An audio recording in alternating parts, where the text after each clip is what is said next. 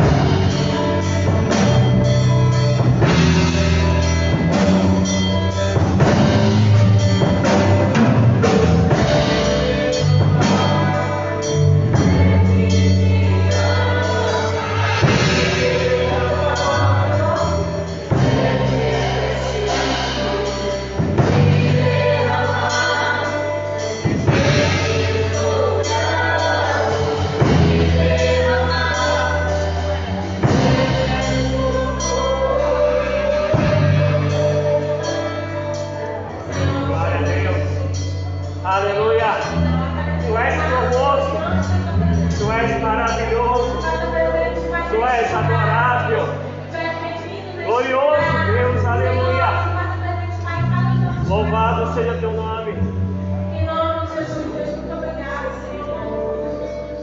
Aleluia.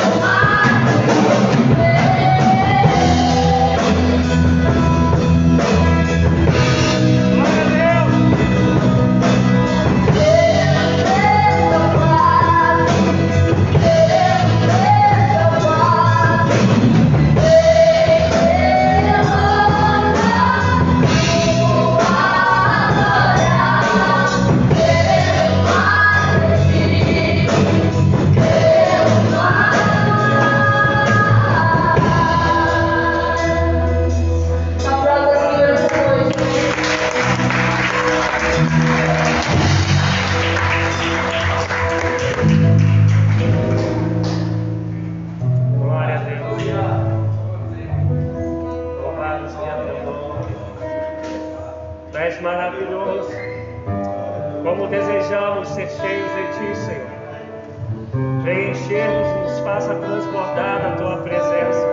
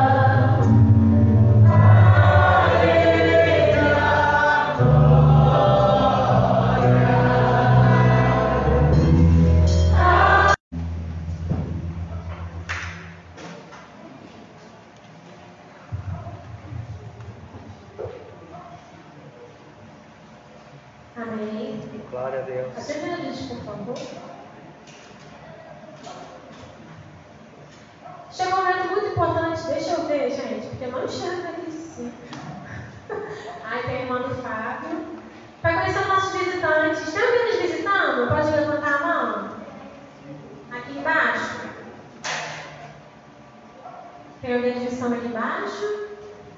Não. Lá em cima tem só a Fábio, né? Como é que é seu nome mesmo? Grace. Desculpa, Grace, eu me esqueci. Seja bem-vindo em nome de Jesus, tá bom, amor? Sinta-se bem-vinda nessa casa, que é a casa do nosso Deus, nosso Pai. Vou aproveitar que o louvor já está aqui para, se ela for começar nossas ofertas, pegue sua oferta, por favor. Vamos estar orando.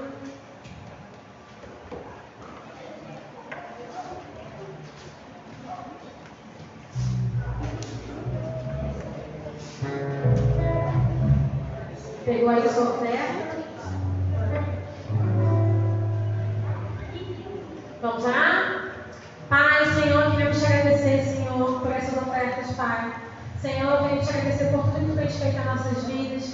Venho te pedir, Senhor, pela vida daquelas pessoas que hoje não puderam ofertar e não vão poder ofertar. Senhor, que seja com porta de emprego, Senhor, que tu vai abrir, Jesus. Tu vai, Senhor, suprir, Pai, todas as nossas necessidades.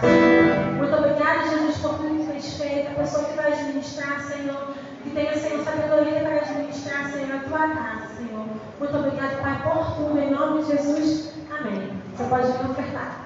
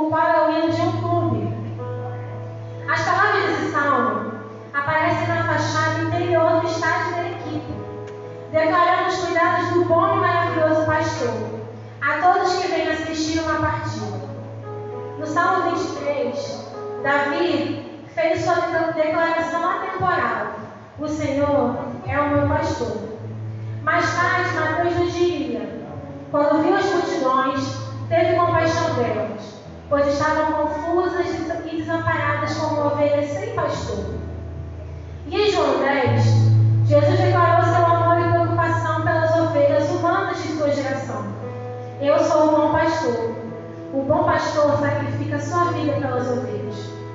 A compaixão de Jesus conduziu as suas interações com as multidões, suas responsabilidades, suas respostas, as suas necessidades e, finalmente, seu sacrifício em favor de todos, inclusive eu e você. O Senhor é meu pastor, e muito mais do que uma antiga letra ou um lema inteligente, é a declaração confiante do que significa ser conhecido e amado por nosso maravilhoso Deus. E o que significa ser resgatado por seu filho. De que maneira você viu o cuidado de Deus e por quê? Com quem você pode conversar sobre o Senhor hoje? Que presente nosso pastor é para nós, nosso Pai. Ajuda-nos a atender a tua voz e aproximar-nos de ti. Quando eu li isso aqui hoje, eu fiquei muito impactada assim, porque eu aprendi a ser muito agradecida. Assim. Muito agradecida a Deus e principalmente com a minha mãe. Eu, eu aprendi sempre ser muito agradecida a tudo. E às vezes, já estou chorando, gente, meu Deus. E às vezes é, acontecem situações na nossa vida que a gente não consegue agradecer a Deus por nada. E uma vez, quem conhece minha mãe sabe que minha mãe tem um problema nas pernas há 22 anos. E um dia estava muito, muito ruim. E quando eu cheguei, ela estava orando agradecendo a Deus. Eu falei assim, mãe, por que, que você está agradecendo se você está tão ruim? E às vezes eu não entendia, sabe? E aí ela falava assim, é porque eu sei que, mesmo estando assim, o Senhor está comigo. E eu tenho motivos para agradecer a Ele. E às vezes, na nossa caminhada, as coisas se passam assim, sabe? No nosso dia a dia, a gente não consegue agradecer o Senhor. Às vezes as lutas são tantas que falam assim, caramba, gente, o que, que eu vou agradecer a Deus? Cara, mas tu tá vivo, tu andou hoje, você comeu, você deu uma roupa. A gente tem esse tempo aqui para adorar o Senhor. E desde então a ser muito agradecida. É, vou, vou contar aquele negócio a gente ganhou. Todo mundo sabe que eu vou casar, né? Aquele homem lindo ali. E aí, e aí é, a gente está nesse período né, de planejamento, são muitas coisas, às vezes bate desespero assim. Porque um olha para a cara do outro e fala assim, como vai ser, né? Será que vai? Mas vai pela fé. Amém. Então, é, eu estava aqui um dia numa escola dominical e eu vim muito chateada aquele dia. Eu passei uma semana muito difícil e eu acordei e eu falei assim, ah, mas não vou não. Aí eu fui, olhei para a aula e tal, que tinha preparado, eu falei assim, eu vou sim. Porque eu sei que as crianças estão esperando por mim. Aí eu cheguei na, na escola dominical Murilo? Aí o Murilo, aí eu sem falar nada, o Murilo falou assim, tio, você tem que vir, porque nós estamos esperando por você. Aí a tia Rose chorou pra caramba, né? E aí, quando estava acabando a aula, uma pessoa me mandou uma mensagem assim, Jéssica, você tem um bujão de gás? Aí eu falei assim, é, na casa da minha mãe eu tenho, mas na minha casa, minha futura casa não. Aí ela falou assim, ah, eu estava pensando em você, eu quero te dar um presente. E é o que eu tenho agora. Você quer um bujão de gás de presente? Eu falei, claro! O que, que a pessoa fez? Chorou, normal, com bujão de gás. Porque, é, gente, tá caro, tá? 200 reais, o bujão cheio tá muito caro. E aí, eu fiquei muito feliz assim, aí eu liguei pra ele, Nicolas, eu te dei um bujão, não sei o quê. Aí ele, ele, amor, ficou tudo feliz, eu contei uma sogra, e foi uma festa por causa do bujão de gás. Mas, o que eu tô falando pra vocês é porque, gente, cada um sabe da sua situação, né? E eu fiquei muito feliz de te agradecer tanto a Deus, eu agradeço a Deus todos os dias, porque eu já ganhei, eu ganhei outras coisas. E, e Ele tem dado força pra gente, sabe? Pra mim pra você, pra estar aqui. Às vezes a gente pensa não vir. Às vezes a gente pensa assim, eu tô cansado, eu tô passando por muito problema, eu tô com problema aqui, mas eu, eu não quero ir pra igreja não, o que, que eu vou fazer lá? Cara, vem, não deixa de vir não, porque isso aqui faz total diferença. É, na minha vida, eu queria que na sua vida também. Então eu vou, nesse momento, depois que eu já falei pra caramba, eu vou te pedir para fechar os seus olhos. E o Lei vai estar cantando um louvor e depois a gente vai cantar outro, que para mim esse louvor, ele é um hino mesmo na minha vida, que eu canto ele todos os dias, gente. Quando na escola o bicho está pegando, que eu olho para um lado e falo, meu Deus, como é que vai ser? Eu vou e canto esse louvor. E eu vou te pedir para você não atacar, se você souber, você canta, mas aproveita esse momento para você falar com Deus. Se você está querendo pedir alguma coisa para Ele, se você está querendo agradecer, ah, Jéssica, eu não tenho nada. Você está vivo, Senhor. Obrigado porque eu estou vivo. Obrigado porque eu estou aqui. Obrigado porque eu tenho emprego. Obrigado porque eu tenho uma família. Então, esse momento vai ser esse momento de total gratidão ao Senhor mesmo pela sua vida. Feche os seus olhos e vamos agradecer a Deus.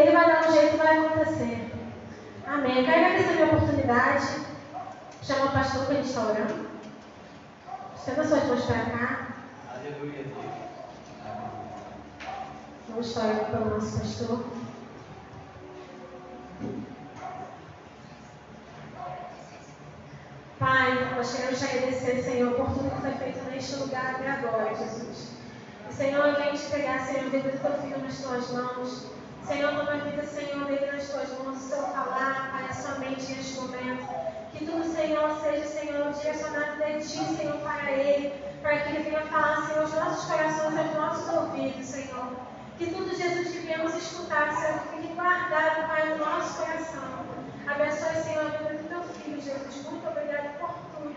Em nome de Jesus. Amém.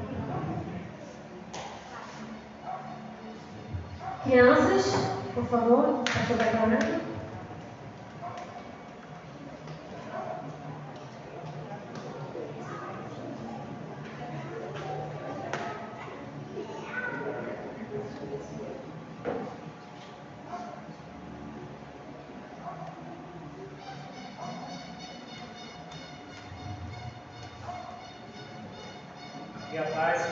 Nosso Senhor e Salvador Jesus esteja sobre todos, amém? Amém. Minha filha está falando que tudo sonhando. Som, som. Ah. Estenda as suas mãos, vamos orar pelas crianças. Senhor, muito obrigado porque esses pequeninos aqui estão. Temos conhecimento segundo a tua palavra que de trás é o reino dos céus. Mas, Senhor Deus, queremos que eles cresçam Continue ser como crianças sensíveis para ouvir a tua voz, sedentos, Deus, de aprender de ti e de te obedecer. E que nesse momento, Senhor Deus, a professora e eles possam juntos, Senhor Deus, aprender melhor de ti. E que a tua palavra fique enraizada no coração deles, a fim de que, à medida que forem crescer, possam frutificar para a glória do teu nome de tal maneira que jamais se apartem de ti antes que sejam pescadores de homens. Nós oramos que assim seja, em nome de Jesus. Amém. Amém, amados. Vamos lá cantar. Amados, temos recebido do Senhor essa noite, amém? Pode tentar de novo. Temos recebido do Senhor essa noite, amém? Amém. Glória a Deus. Vamos abrir nossas Bíblias no livro de Atos dos Apóstolos, enquanto vocês abrem, capítulo 16, qual é o nome da, da meninada que nos visita aí, das abençoadas? Estão aí do seu lado, Paulo.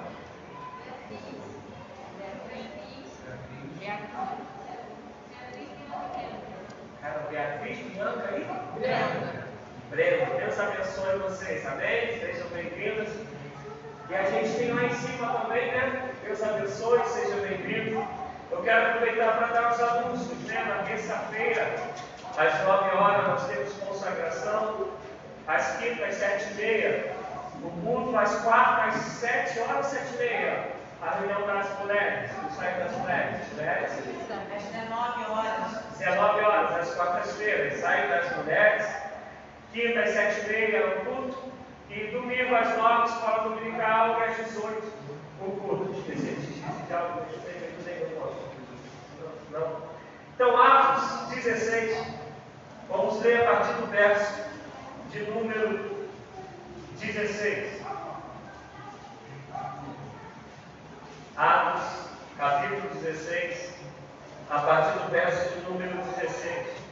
De certa maneira, de certa maneira, essa mensagem ela vai dar continuidade ao que eu preguei há dois domingos atrás, né? não domingo passado, que foi no dia da ceia, mas no domingo anterior, onde eu falei sobre cuidado e a responsabilidade com as crianças. E hoje, de certa maneira, será uma continuidade sobre isso. Atos 16, a partir do verso 16 diz: Indo nós ao local de oração, saímos ao encontro de uma jovem que tinha um espírito de adivinhação, a qual, adivinhando, dava grande lucro aos seus senhores estava seguindo a Paulo e a nós, clamava dizendo: Estes homens que nos anunciam o caminho da salvação são servos de Deus Altíssimo. E isto ela fez por muitos dias. Mas Paulo, perturbado, voltou-se e disse ao Espírito: Em nome de Jesus, ordeno-te que saias dela. E na mesma hora saiu. Eu quero trazer, de certa maneira, dois pontos que eu vou tentar ajudá-los, falando um pouco sobre o que a psicologia diz e, então, obviamente, trazendo para o mundo espiritual dentro desse texto. Primeiro eu quero falar sobre essa menina. Essa menina era uma escrava e, na época, literalmente ser escravo era ser um produto. Era alguém que era um objeto, que o proprietário, o dono, ele tinha o poder de fazer o que ele quisesse. com essa pessoa, tanto de castigá-la como de dar, de vender para alguém, era realmente uma propriedade. E havia um costume, uma lenda, uma crendice, de que alguns espíritos possuíam algumas pessoas, principalmente as mulheres, que dava a ela esse dom, essa capacidade de adivinhar. E elas eram chamadas de pitonisa. Por quê? Porque na, no pensamento, na história é, grega, havia uma história de que havia uma serpente, que era a serpente da adivinhação, mas essa serpente ela se chamava Piton, e ela foi, esse espírito né, dessa serpente, foi vencida numa guerra por Apolo. Só que ela foi vencida por Apolo, mas o espírito dela, que era o espírito da adivinhação, possuía algumas pessoas, e entre a maioria, como já bem disse, eram as mulheres. Então ela era uma escrava que, teoricamente, ela não tinha importância nenhuma. Mas na prática, ela tinha importância principalmente para os seus donos, porque ela adivinhava e por adivinhar, ela dava lucro ao seu dono, seus donos. Mas se, não precisa você abrir, mas só para você que gosta de anotar, se você lá em Levítico 18, 19, Deuteronômio 18 e 19, você vai ver que Deus ele repugna, ele até é, chega em Deuteronômio 18, ele vai dizer que quem consultasse os adivinhos eram dignos de morte. E, a gente vai ver que Deus, quando vai falar para o povo, principalmente em Levítico, quando vocês entrarem na terra que eu estou para lhe dar, não consulteis aos adivinhos, aos mortos. Se você chega em Isaías, Deus, através do profeta, chega a dizer assim: porventura consultariam os mortos a favor dos vivos, antes não consultariam diretamente ao seu Deus. Isso para dizer que Deus sempre repreendeu a possibilidade ou até a realidade de consulta aos adivinhos e consulta aos mortos. Mas o interessante é que esta menina, o que ela fala em relação aos apóstolos é real. Ela olha para Paulo e fala, olha, ela olha para Silas e fala, eu olho e digo para vocês que aí vão dois homens que de Deus que anunciam o caminho da salvação. O que ela está falando é real.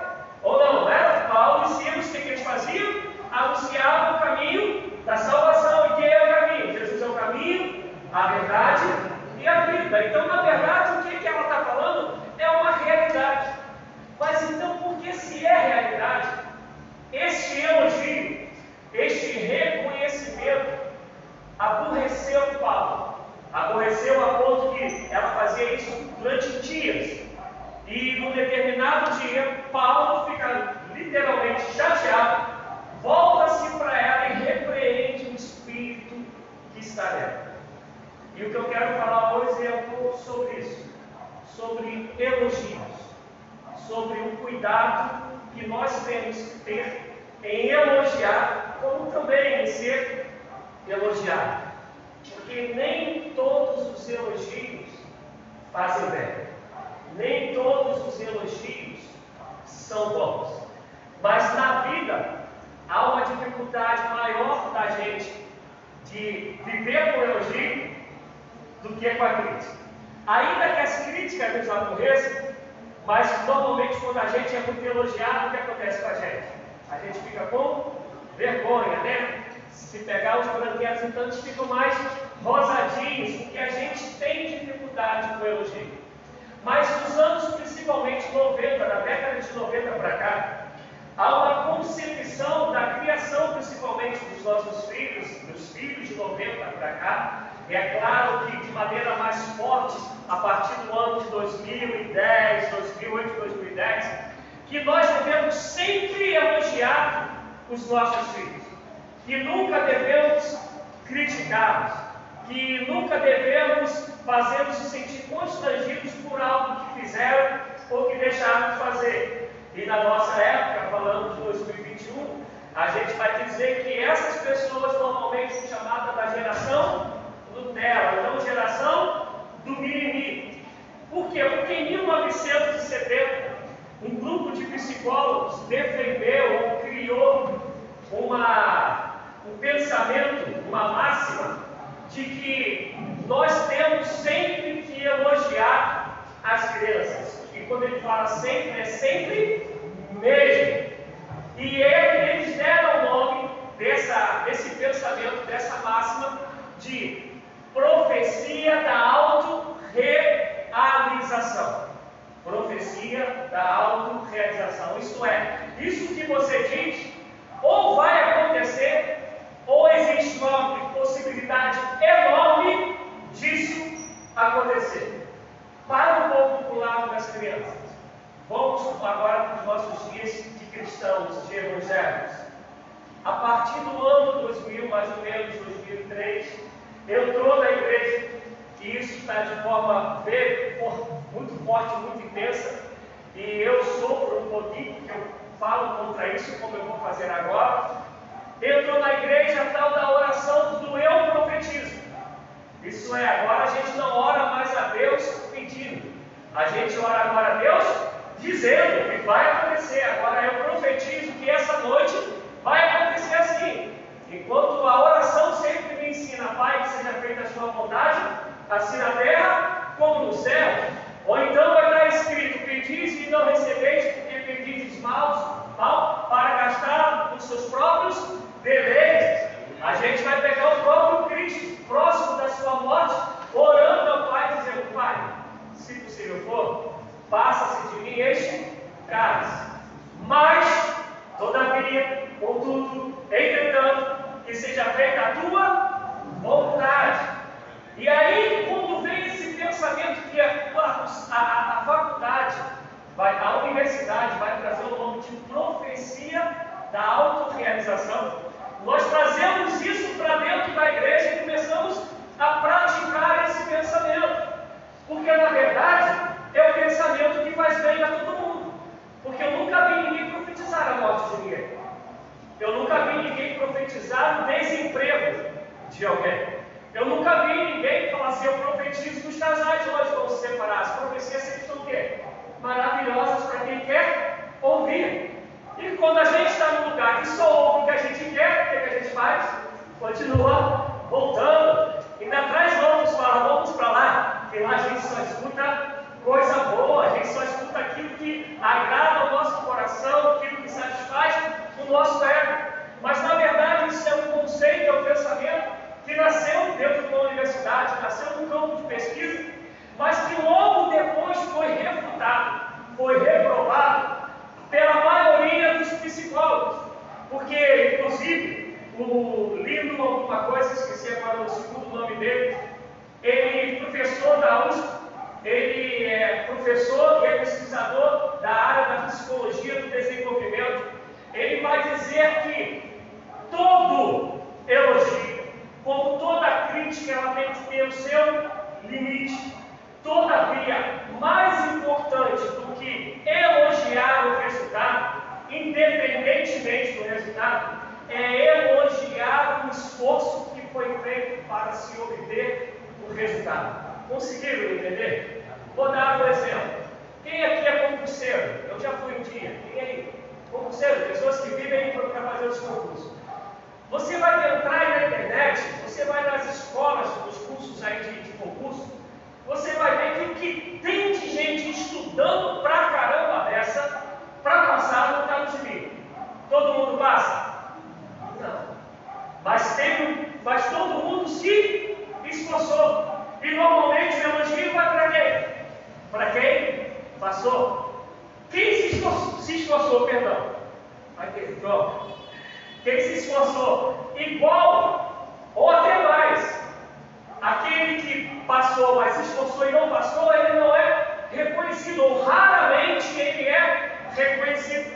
E esse professor, que é o chefe da, da psicologia do desenvolvimento, ele vai dizer que nós temos que aprender a elogiar o esforço, porque principalmente nós estamos vivendo uma geração que a gente não a ensina a se esforçar. É uma geração que quer tudo na mão, de mão beijada. Por favor, amados, tem as exceções. A gente está falando de via de regra. E isso que a gente vê na sociedade em relação aos filhos, a gente vê acontecer dentro da igreja.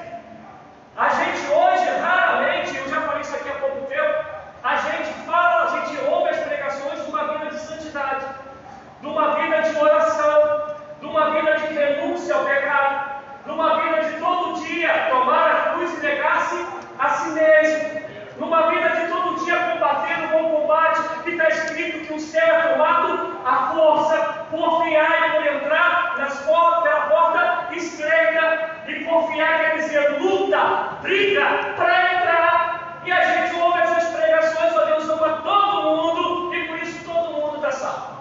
Olha, pode vir à vontade, pode ver, ter vida dupla, a vida dupla, estou aqui dentro uma coisa, lá fora é outra, mas a gente está chegando no ponto que nem aqui dentro, às vezes muda a cara. Eu, o João está aqui, ele sabe disso, são uma igreja que um pastor, conhecido nosso, mas amigo do, do, do João, ele chegou numa determinada igreja que ele foi mal visto, porque o pessoal que tocava, o pessoal que era do Ministério de Música, de música acabava de tocar, acabava de sair do culto, ia para onde de novo? Ia para o bar, charuvar. E aí chega esse pastor e fala, opa, a piscina, ninguém vai tocar. Esse pastor não é tão ruimzinho como eu, porque ele toca e canta. Eu só toco buzina e já todo mundo sabe, se eu cantar todo mundo desvia. E ele falou, não esquenta, eu faço o ministério de música. Aí a resposta do pessoal, mas a pessoa que era nosso pastor antes deixava isso acontecer, aceitava. Porque há uma preocupação não da gente trazer para o pessoal que diz ser cristão uma maturidade espiritual, um crescimento espiritual. A gente quer todo momento, sempre que as pessoas, que o pastor que está aqui, quer que seja, pegue tudo que a gente gosta, um pudim, né? para quem gosta, eu amo, aleluia, uma, uma lasanha, oh terra de mistério, né? Um rodízio de massas, oh glória a Deus, um japonês, oh coisa linda. A gente quer essas coisas, que peguem isso e coloquem para a gente se bobear, mastigue, deixa só eu sentir o sabor e engolir. Dá um trabalho, não quero ter um trabalho de mastigar. E a gente está criando um povo dentro da igreja. Que igreja é este? Mas que continuam sem nascer de novo. Continuam ainda sendo pessoas que todo momento tem que ser elogiadas. Que se recebe uma crítica, fala, eu não vou mais para essa igreja, eu não posso mais com o meu líder, eu odeio o meu pastor, aí vai para uma outra igreja. Aí cara de pegar alguém lá que vai fazer a mesma coisa, vai criticar. Não, então eu vou para outra, eu vou falar para você, vá para Marte. Até onde eu sei não há vida em Marte. Lá ninguém vai te criticar. Mas eu quero te dizer que vai chegar uma hora que a sua consciência vai falar com você e você mesmo vai se criticar. Porque nós temos a noção do certo e do errado. Todavia, nós temos tido líderes, e aí eu quero falar do outro grupo que surgiu a partir do ano 2000, o chamado coach. E aí a gente tem pregadores coach. O que, que esses pregadores coach pregam? Me ajuda aí, gente. Só eu que conheço isso? Eles falam alguma coisa que dói teu coração? Não. O que, que os coaches falam? Tu vai vencer. Olha só, não esquenta não. Vai chegar na tua casa João, junto com o Walter, ó terra, e já vai chegar trazendo uma casa pronta, toda mobiliada, vai perguntar para você onde eu coloco. Amém, isso aconteça. Não estou falando que Deus não é poderoso para fazer essas coisas. O que eu estou falando é que sempre eles falam sobre essas coisas. E aí você vai pegar a história dos apóstolos. Um morreu, perdeu a cabeça. O outro foi feito em pedaços, espalhado pela Europa. O outro foi queimado. O outro foi jogado na cova do, na arena dos leões com ele. A gente vai ouvir essas coisas e falar, não, isso é para aquela época. Ou se bobear, a gente fala, não, isso não é para mim. E a gente vai criando uma geração, tanto enquanto filhos, é, filhos biológicos, como, como filhos da fé, filhos espirituais, que só querem receber elogios. E elogio demais não prepara a pessoa para os dias maus. E eu não sei se você sabe, o mundo jaz no maligno. Os dias são maus. Aí a gente pode falar da pandemia, a gente pode falar da violência, a gente pode falar da briga aí entre milícia e tráfico e polícia. a gente pode falar do desemprego, a gente pode falar do bujão que são 200 reais. Os dias são maus. E não pense que vai melhorar. Eu preguei falando isso outra vez. Amados, diz a palavra que quando a, a vida do Senhor se aproximasse, o negócio só ia piorar. E se tu achas que vai, vai, vai é, melhorar, eu quero te, te entristecer essa noite, fazer você acordar e dizer: porfiai por entrar pelas portas estreitas. Em nome de Jesus, batalhe todos os dias. Há uma música antiga do Greg Lucas que a gente cantava hoje, quase não canta mais. O nosso general é Cristo, não tem? Ele é o general, nós somos o quê? Soldados. Põe-te de pé e cresça. Aquilo que for legal, a gente vai elogiar, mas não é para poder você ficar se achar um bom. É para você entender que você está no bom caminho, continua nesse caminho. Quando for errado, a gente vai te criticar, mas não é para te abater, é para te corrigir, para você se arrepender do caminho da morte e vir para o caminho da vida. A gente precisa amadurecer nesse nível para saber elogiar e para saber receber elogio, para saber criticar e para saber receber crítica, porque só assim a gente cresce. A gente precisa urgentemente disso. Meu amado, você vai ler as cartas de Paulo. Se a gente acha que não é para a gente receber crítica, a cartas de Paulo, eu vou te falar, não leia. Porque se você for ler Filipenses, Tessalonicenses, se você for ler cartas aos Coríntios, meu Deus, é só pancada. Ele começa sempre bom, né? Graças, sempre tranquilo, graças a Deus pela vida de vocês. Não cesse de orar a Deus por vocês. Aí chega lá pelo versículo 5, 6, ele pega uma caixa de ferramentas e tira uma sexta-feira 13 lá de dentro e fala, agora mesmo. E aí no final ele fala, continuo orando por vocês, ele despeça com o ósculo santo e tal, aquelas coisas bonitinhas.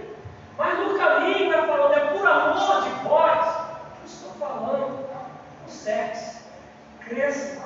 Mas ao mesmo tempo, você vai olhar a Bíblia, não há nenhum problema em elogio. Paulo elogia a igreja de Éfeso. Você vai pegar Apocalipse, a carta, a sete, a carta sete igrejas.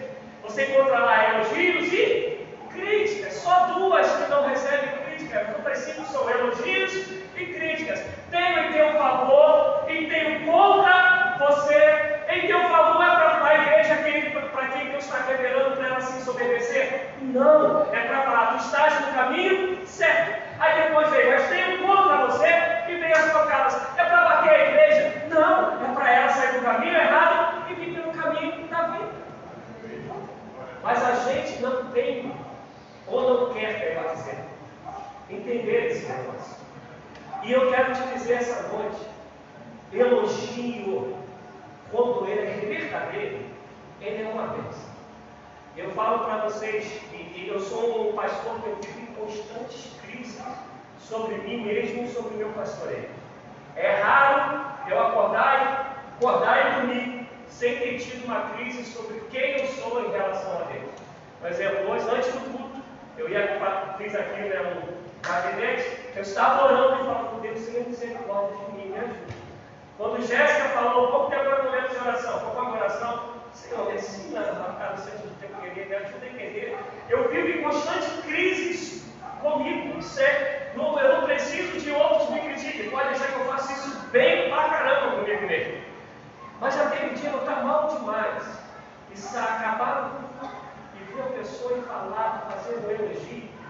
Eu sei que é graça de Deus, como sei que aquele elogio é graça de Deus, porque só Deus sabia como estava a minha alma. E aquilo ali fala, caramba, tu estás no caminho certo. O elogio, quando ele é verdadeiro, ele faz o bem para a alma de quem elogia. Você já elogiou e já se sentiu bem? Amém? E isso a psicologia comprova, é o reconhecimento seu sobre a outra pessoa, e tu está dizendo que aquela pessoa a quem você elogia alegra a tua alma. Amém? Mas também tem críticas que vêm e são bacanas, mas eu vou chegar lá. Mas também o elogio faz bem para quem recebe, quando ele é verdadeiro. Você falando para a pessoa, olha, valeu a pena. Mas eu quero te incentivar essa noite a elogiar as pessoas, principalmente pelos esforços dela. Porque a gente, dentro da igreja, a gente quer tem que estar cheio de pessoas que querem só o resultado. Explica o que é esse resultado. A gente quer as bênçãos de Deus. Se a gente falar assim, ó, vem aqui uma campanha para promoção do trabalho, acha que essa fila vai ficar pequena? Vem aqui, ó, essa fila aqui vai ser para prosperar economicamente. Tu acha que ela vai ficar pequena? Não. Vem aqui, essa fila aqui é para você que está desempregado conseguir emprego, você que está enfermo ser curado. Com certeza, essas filas encherão. Porque a gente quer o resultado. Mas a caminhada para o resultado, de entender que de Deus a gente pode receber o sim, como a gente pode receber o não. De entender como a gente cantou aqui, Deus me deu, Deus tomou, bendito seja o nome do Senhor. E o interessante é que na hora a igreja toda cantou essa música. Mas na hora de viver esse negócio dói. E a gente vai entender que às vezes a gente vai orar e Deus vai falar sim, a gente vai orar e Deus vai falar não, e às vezes a gente não vai saber nem o que Deus falou. Mas a gente vai permanecer na caminhada de comunhão com Deus, de fé em fé, de graça em glória, graça, de glória em glória, se colocando na brecha para fazer a vontade de Deus, porque o interessante, o mais importante é a caminhada, é o esforço, e é esse esforço que Deus reconhece. A gente, dar aqui um exemplo bíblico rapidinho. O próprio Deus, através de Cristo Jesus, deu testemunho de João Batista. O que o Senhor Jesus falou? Que de mulher nenhuma nasceu alguém semelhante a João Batista. Um homem que morreu com 33 anos, mais ou menos, 32, 33 anos, perdeu a cabeça porque denunciou no pecado. Se tu olha o resultado, vai falar o resultado desse homem foi ruim. Aos, aos olhos humanos. Mas durante a caminhada, ele foi elogiado pelo próprio Deus. Não nasceu de mulher nenhuma, homem semelhante a João Batista. A gente tem que incentivar o povo a que se esforce, se esforce espiritualmente e se esforce enquanto filhos. Fazer nossos filhos crescerem de maneira, quase não se usa mais essa palavra, né? de maneira robusta, crescer forte, crescer saudável, pronto para os ventos adversos que vão vir. Saber que a vida não é um mar de rosas, ao contrário, a vida é cheia de espinhos até você conseguir colocar a mão na rosa. Mas a gente adotou essa, esse pensamento da filosofia da autorrealização. Adotou isso para criar os filhos, que hoje quase não se fala não. Adotou isso para poder pregar para as pessoas, só querendo pregar o que o povo quer ouvir, e aí surgem os pregadores coach, e a gente cria um montão de gente com enfermidades emocionais. Nunca a área da psique teve tanto lucro como tem nos dias de hoje. Quer ver? Quem aqui conhece uma pessoa com depressão? Quem conhece alguma pessoa com transtorno bipolar? E se eu for falando, as mãos vão continuar se levantando. Isso eu estou querendo dizer que a gente está criando pessoas emocionalmente muito frágeis. E esse, essa criação de pessoas frágeis, elas também acontecem no mundo espiritual. Por isso a gente hoje tem um número muito grande de pessoas que se dizem cristãs, mas que não fazem quase diferença alguma dentro da sociedade. Porque não são pessoas que querem bater de frente com o pecado. Não querem, meio a um montão de comportamento diferenciado da palavra, se posicionar e dizer: Eu não vou ceder porque eu sou do Senhor. E uma vez que está em lugar que vão fazer chacota contigo, vão falar que tu és ET, de outro mundo, e tu vai dizer: Mas eu sou de Cristo e Cristo é meu. Mas a gente não está criando pessoas assim, espiritualmente falando assim. E qual é o problema disso, pastor? Se você for abrir a sua Bíblia, eu vou ler para a gente ganhar tempo, em Hebreus, capítulo 12, do verso 6 em diante, ele vai estar no começo do versículo 6 repetindo o que está em Provérbios 3, 11, 12, dizendo assim: Filho meu, não rejeiteis a correção dos seus pais. E aí está falando de maneira resumida, no versículo 12 lá de Provérbios e no versículo 7 de Hebreus, ele vai dizer assim: Porque o pai disciplina e corrige ao filho a quem ele ama, a quem ele quer bem.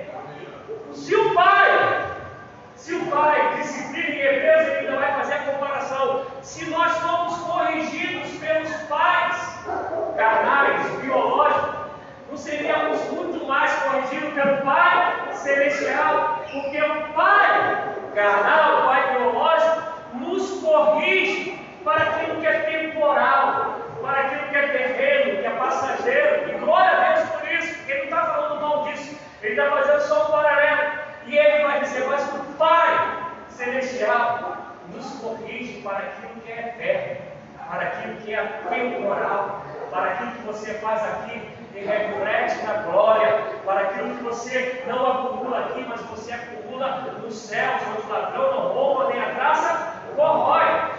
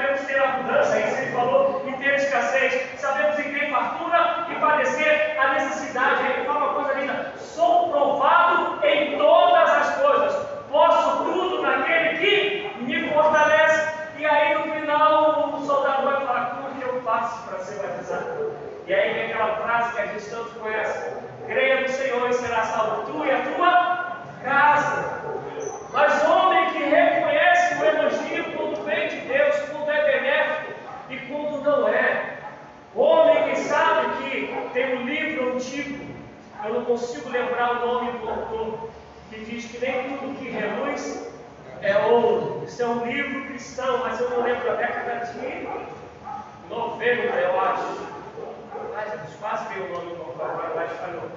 E nem tudo que vai vir de elogio é para o nosso bem. Nem tudo que vai vir de crítica é para o nosso mal. Mas nós precisamos aprender a viver tanto com um como com o outro. Porque a vida é assim. Hã? Obrigado, Lê. Obrigado, amor de Deus. Leia, leia esse livro. Isso no começo da no começo da minha conversão. A gente precisa criar aqui nossos filhos maduros, fortes, prontos para o momento de mar tranquilo, como prontos para o momento de mar revolta. Aí eu vou contar uma história aqui que depois vão bater em mim. Juarez, um amigo aí, um amigo aí, não vou falar o nome dele, não, um amigo aí, foram pescar. Pescadores exílios. Dessa, o Will, o se livrou dessa. Foram pescar. Falaram que o mar estava revolto. Aí Juarez falou para um amigo nosso aí, eu não vou falar o nome, né? Vou falar, chamou o Raul direto por, causa do mar revolto. Outro bateu que não tinha para fora. Os pescadores que a gente tem aí, sabe? Os pescadores acostumados com águas tranquilas. Mas o mar tem dia que está calmo. Mas tem dia que a tempestade vem. E não adianta, a gente tem que saber lidar com as tempestades. Vai ter dia que você vai fazer alguma coisa no teu trabalho tu sabe se tu deste o melhor. Mas a vida, então quer lidar, né, Roberto? Deu melhor, mas o cara vai falar assim, não tá bom. E às vezes pior, ele fala assim, faz de novo. E tu sabe se o negócio está perfeito, tu deste o teu melhor. A vida é assim. Mas a gente está numa geração de criar filhos, como filhos espirituais, que só servem se a gente elogiar. Só serve se a gente disser o que o outro quer ouvir. Só serve se a gente facilitar todas as coisas.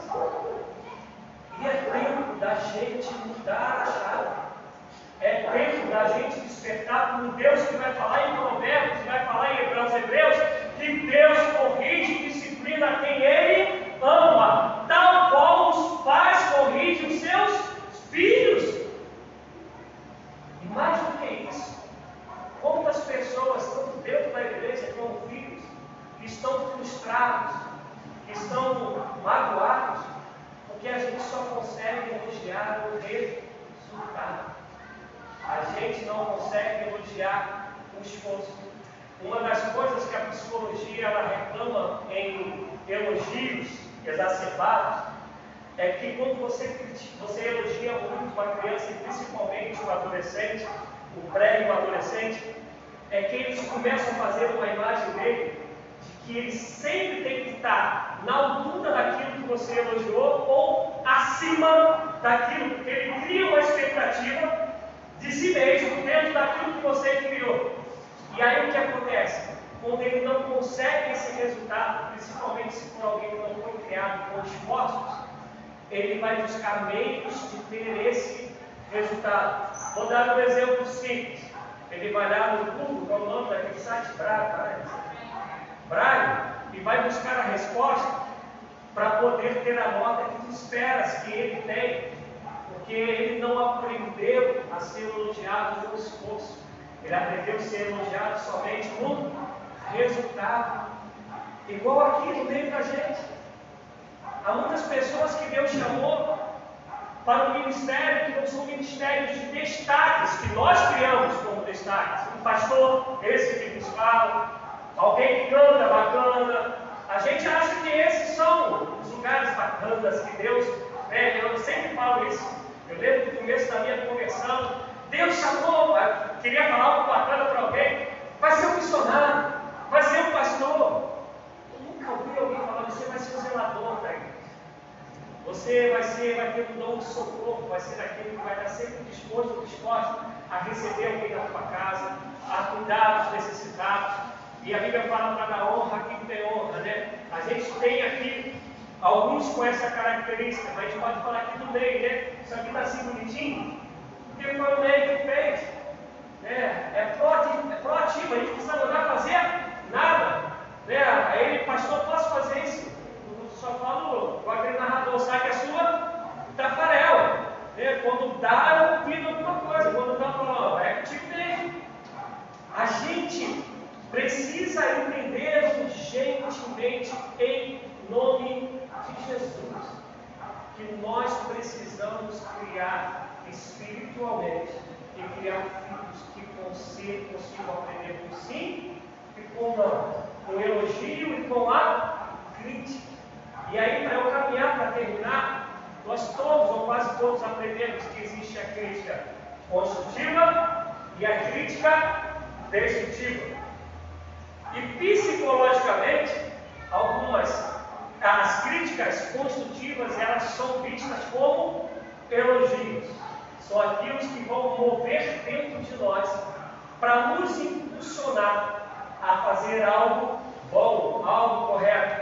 A destrutiva, o nome já diz, né? É para destruir, é para acabar com o outro, é para humilhar o outro. E a gente está vivendo dias que a gente ou elogia para animar, ou critica para destruir. Estou mentindo, gente? É ou não é assim? A gente está com uma habilidade na língua que normalmente a gente não gera bem no outro. Ou a língua não é isso, para fazer esse elogio que paparica, que mima, que não fortalece o outro, ou a gente faz críticas que destroem. Como eu falar, há pessoas que têm chamados diferentes, que aos nossos olhos a gente só quer ver o resultado, mas a gente não vê o esforço que a pessoa está tendo, está fazendo, para poder chegar onde ela deseja e sabe que é legal. Eu vou contar aqui um exemplo. Quem conhece aqui é o policial, que lutou, luta até hoje, se converteu, mas lutou, luta até hoje contra a droga. Alguém conhece? Então, eu tenho um amigão que eu encontrei, fui abastecer, acabei me encontrando na, na quarta-feira passada. Esse amigo, há anos atrás, na época que todo mundo tinha Nextel, ele estava numa crise tremenda de vício e ele não aceitava mais estar viciado. Ele me ligou no rádio, Fábio, ia dar meia meia-noite. E era três horas da manhã, acabou a bateria, a gente estava falando, eu saí do quarto, fui para perto do banheiro, botei na tomada. Fiquei até seis horas da manhã conversando com ele porque ele estava tentando suicídio. Hoje, até hoje, ele está no leilhado, mas está casado, com filha, comprou a sua casa e montou uma mercearia para a glória de Deus. Mas até hoje, ele está no leilhado. Do outro lado, tem a história do pastor muito conhecido, chamado Caio Fábio. Caio Fábio viciadíssimo com 18 anos, viciadíssimo em drogas, é, tanto na maconha como cocaína, viciadíssimo. Ele disse que um dia ele estava muito mal, entrou numa Assembleia de Deus todo rico. E aí, aí ele contando que é muito engraçado. Ele conta que nunca tinha visto aquilo. Ele falou que ele achava que o pessoal estava mais doidão que ele. Porque ele falou que ele sentou do lado do cara forte pra caramba, o cara suando com a criança no colo, o menino. E daqui a pouco o pastor falava alguma coisa lá, o cara levantava com a criança! E aí a criança se assustava e ele se assustava também. E ele falava, ele "Poxa, esse cara fica mais grande do que eu, porque ele não entendia aquilo. Mas no final, ele entregou a vida a Cristo. Ele disse que ele já saiu dali, nunca mais botou nada de droga, nunca mais consumiu nada de droga. Deus trabalhou num de uma maneira, trabalhou no outro de outra maneira. Mas às vezes a gente olha para o exemplo Caio fala e fala, glória a Deus, Deus realmente te. O outro, esse meu amigo, eu não vou citar o nome, porque ele, o Caio Fábio tornou público tudo que eu estou falando aqui, não tem como eu falar. Desse meu amigo ele nunca tornou. Que luta até hoje para não ter quebra. E aí, às vezes, a gente vai ter dificuldade de elogiar um, mas vai ter a facilidade de elogiar o. Porque a gente tem dificuldade de olhar o esforço. A gente olha sempre o resultado. E em nome de Jesus, elogie e faz o bem do cara. Elogie, mas elogie com sinceridade. Aprenda a receber o elogio, não se achando um bom bobão, mas se é alguém dizendo que reconhece o que você fez, quem você é, e é para que você entenda que você está no caminho correto, no caminho de vida.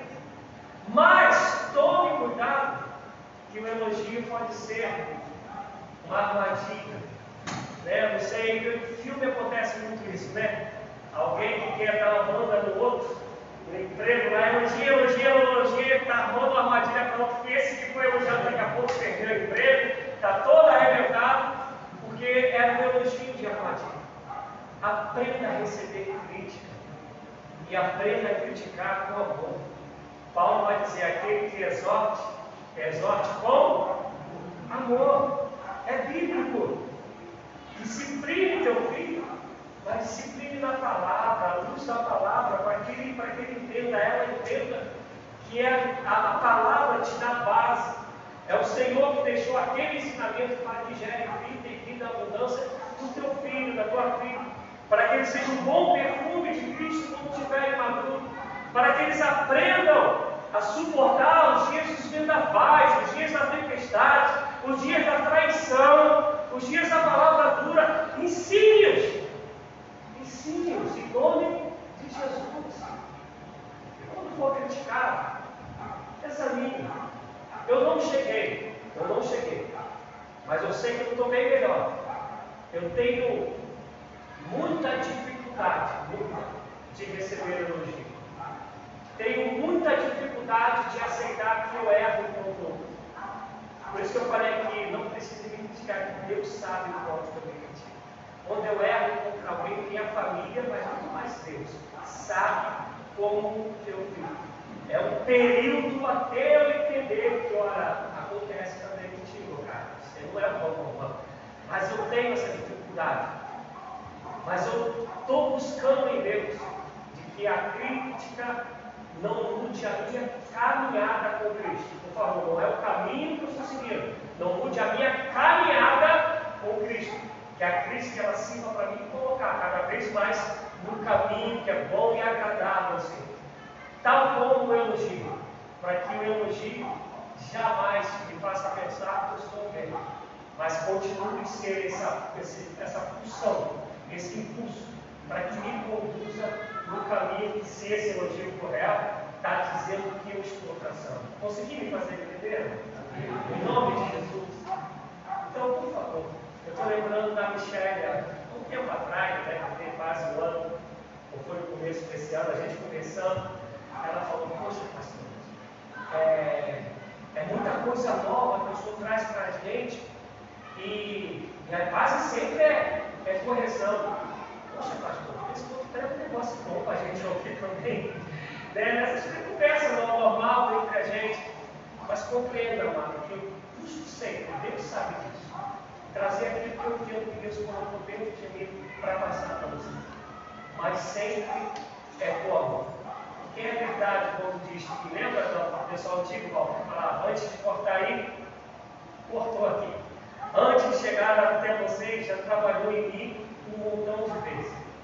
Mas precisamos, precisamos em nome de Jesus Cristo, aprender a ser maduros na fé, criar filhos maduros na fé e emocionalmente, em nome de Jesus. Se tu desejas viver assim, se tu desejas ser um filho espiritual assim, se tu desejas criar teus filhos assim, só aqueles que desejam, eu te convido a ficar de pé. Em nome de Jesus Cristo.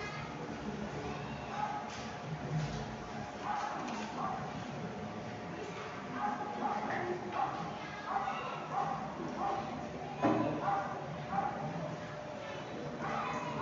sei que não me encaixo os pregadores fonte, mas Deus é testemunha de quanto desejo que aquilo que eu passo para vocês seja para nos levar ao crescimento diante do Senhor, a uma fortaleza emocional e espiritual para caminhar, o chamado que o Senhor nos deu.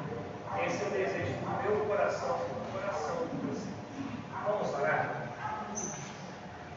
Pai, nós temos aqui vidas que vêm de criações totalmente distintas, de experiências de vida distintas, de às vezes classes sociais distintas, mas todos e cada um têm o mesmo Pai celestial.